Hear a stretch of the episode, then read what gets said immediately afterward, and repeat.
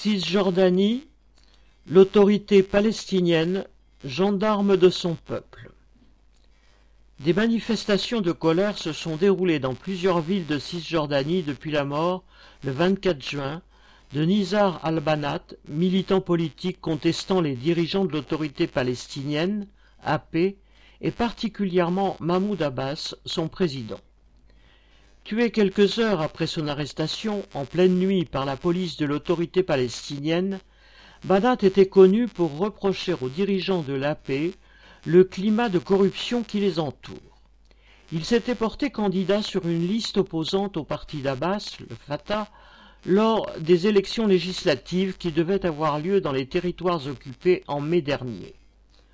Or, ces élections, les premières depuis 2006, avait été annulé fin avril, officiellement en raison des affrontements entre les jeunes Palestiniens et la police israélienne à Jérusalem-Est.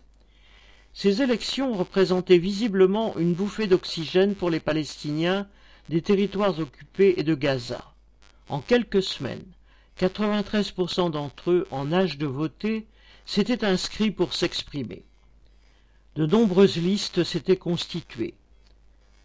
La colère de se voir confisquer le scrutin s'ajoutant à toutes les colères accumulées au sein d'une population privée d'avenir, privée d'État propre, sur des terres de plus en plus morcelées par la colonisation israélienne, a déferlé dans les cortèges de Ramallah à Hébron, de Haïfa à Jérusalem, en passant par Gaza. La mort de Banat, succédant à des arrestations d'autres opposants, a mis le feu aux poudres. Quelques jours auparavant, il avait publiquement dénoncé un accord entre l'AP et le gouvernement israélien.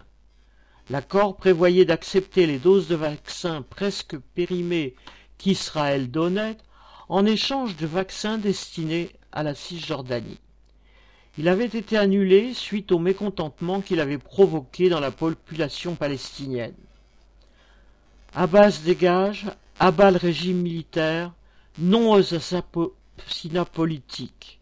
Ces slogans ont retenti encore le 3 juillet, lorsque de nombreux manifestants ont conspué Abbas à proximité du palais présidentiel.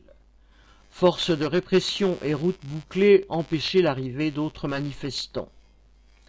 Le régime d'apartheid que la politique des dirigeants israéliens a construit depuis 1967 refusant à la population palestinienne ses droits fondamentaux, traitant ses membres comme des citoyens de seconde zone, multipliant les provocations comme les implantations de colonies et les annexions, a trouvé, dans les dirigeants palestiniens nationalistes, du Hamas à Gaza et du Fatah à Jérusalem-Est et Ramallah, des alliés objectifs pour tenter de maintenir la révolte récurrente des cinq millions de Palestiniens.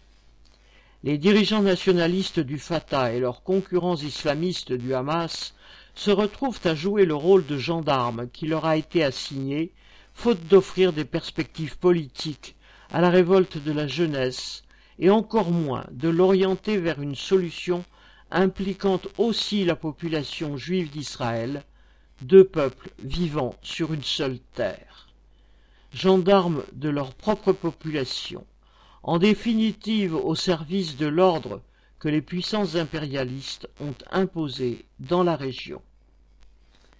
Viviane Lafont